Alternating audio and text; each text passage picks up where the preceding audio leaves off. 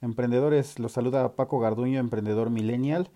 Y bueno, hoy les quiero platicar lo que creo que a todos los emprendedores nos pasa cuando nuestro primer emprendimiento comienza a rendir frutos y es que entramos en nuestra zona de confort. Te pongo un poco en contexto, pero te invito a que escuches mis anteriores podcasts para que entiendas un poquito más a detalle todo esto. Yo vivía un gran momento en mi gimnasio, ya totalmente independizado, comencé a tener mucha gente. En todos los horarios tenía el gimnasio prácticamente lleno. Y bueno, eh, dejé de invertir en el gimnasio y comencé a disfrutar, solamente a disfrutar, empecé a malgastar el dinero. Tristemente en ese entonces no sabía que seguía siendo un autoempleado, solamente tenía más ingresos, pero no entendía cómo debía de invertir el dinero eh, en cosas tan, tan importantes como es el equipo y la publicidad. No empecé a hacer cosas que, bueno, ahora entiendo que son muy, muy importantes. La única ventaja que tenía es que, pues al tener el gimnasio muy cerca de, de casa y al tener, pues, dos horarios, disponía de un horario en medio de esos dos, pues, grande, donde podía estar tiempo en casa, donde podía estar con mi familia y, bueno, esa parte era pues digamos que la, la, parte más chida de todo esto, a pesar, bueno, igual, ¿no? Ya tener un poquito más de dinero, pues me daba la oportunidad de, de salir y de tener más cosas con mi familia. Pero bueno, todo esto se resume a que el negocio, el gimnasio era yo. Al principio por la novedad, pues bueno, tener el nuevo espacio y pues ganar un poquito mejor, comencé a descuidarme físicamente, subí mucho de peso y dejé de comprar cosas para el gimnasio. Afortunadamente, por otro lado, seguía capacitándome, seguí yendo a cursos con los principales exponentes de esta área en el país. Así es que los resultados de mis clientes seguían siendo excelentes, pero yo con ese sobrepeso que ya traía, ya me veía muy gordo, pues la gente dejaba de confiar, sobre todo la gente nueva. Llegaban y pues me veían así como que, no manches, neta, tú eres el güey que me va a enseñar a bajar de peso.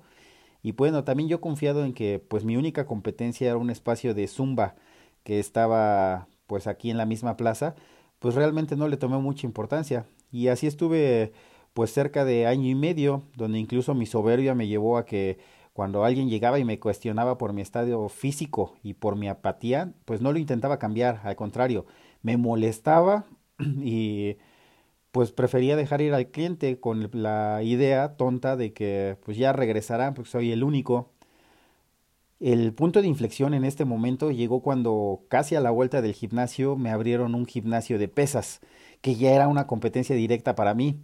Yo trabajo entrenamiento funcional y CrossFit y mi especialidad, bueno, estaba enfocado más en mujeres.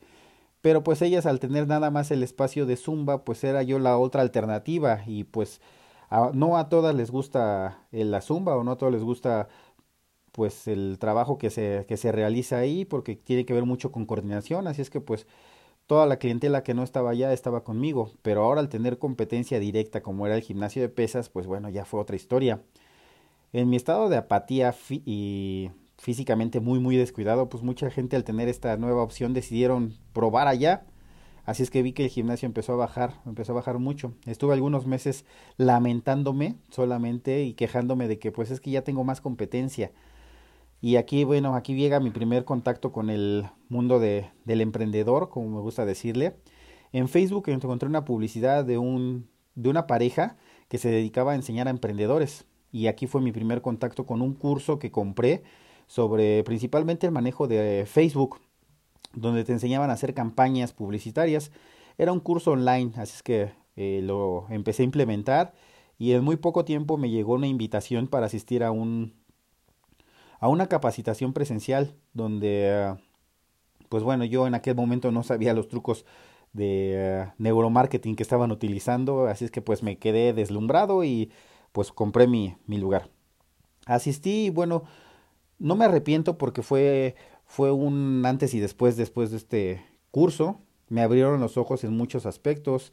Hice cambios en el gimnasio, dentro del negocio pues sí se entendía ahí que pues estaba mal y que tenía que hacer cosas con respecto a la publicidad, con respecto a, a reinvertir en el gimnasio y a darles un mejor servicio a mis clientes, así es que empecé a, dedicarle más tiempo a eso. Lamentablemente, pues yo ya venía carreando todo esa, ese tiempo de apatía, todo lo que me había descuidado y bueno, ya no tenía tanta credibilidad con, con la gente. En este punto llega otra, otra nueva oportunidad, otra nueva este, opción, que es mi primer acercamiento con una red de mercadeo. Yo antes ya había trabajado con un profesor de taekwondo que también está aquí en el, en el centro comercial donde tengo el gimnasio. Después de capacitarme con, con los equipos, digamos que más eh, de mayor crecimiento y muy fuertes en el país en el área de, de preparación física, eh, asistía a varios cursos con ellos, pues yo ya traía conocimiento para dar un servicio para el alto rendimiento, para gente que se dedicara a algún deporte en específico y ayudarlo a potencial en la parte física. Entonces me acerqué al profesor de, de, taekwondo y platiqué y le ofrecí el servicio. ¿Sabes qué? Mira, tú especializado, especializado totalmente en taekwondo, déjame quitarte esa carga de que también tengas que llevar los ciclos de trabajo de tus deportistas, déjame llevar a mí la parte este, física y bueno, podemos trabajar en equipo.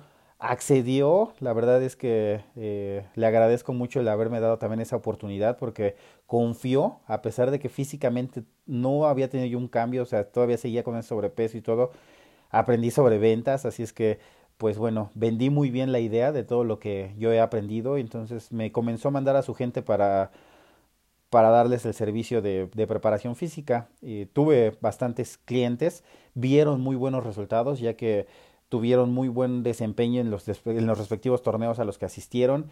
Estaba muy contenta la gente con eso, entonces eh, ese dinero empecé a invertirlo ahora, ahora sí en equipo, ahora sí en publicidad, empecé a tener un poquito más de, gente en todo esto y es cuando llega el, ese primer contacto con las redes de mercadeo directamente con Herbalife.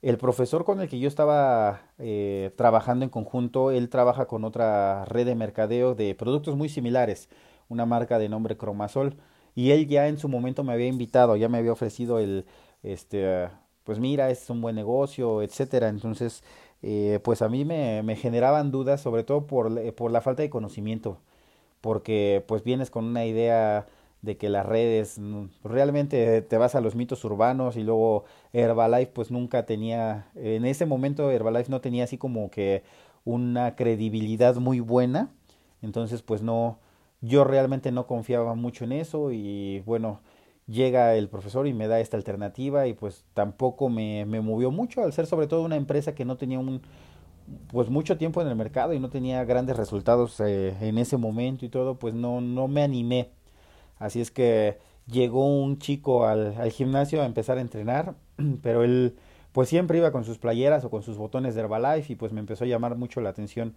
eso, ¿no? El por qué lo hace. Y sobre todo me llamó mucho la atención porque nunca desde que llegó me intentó ofrecer el, este, te invito a la red, te invito a esto, sino pues él llegaba, llegaba con sus productos, llegaba con sus, con su botella, con sus líquidos con colores y varias cosas así que pues yo sin conocer todavía pues me llamaban la atención y bueno ahí es cuando me acerco a él le pido informes y bueno eso eso desata mi, mi primer este incursión primero en investigar las redes de mercadeo y después decidir entrar a, una.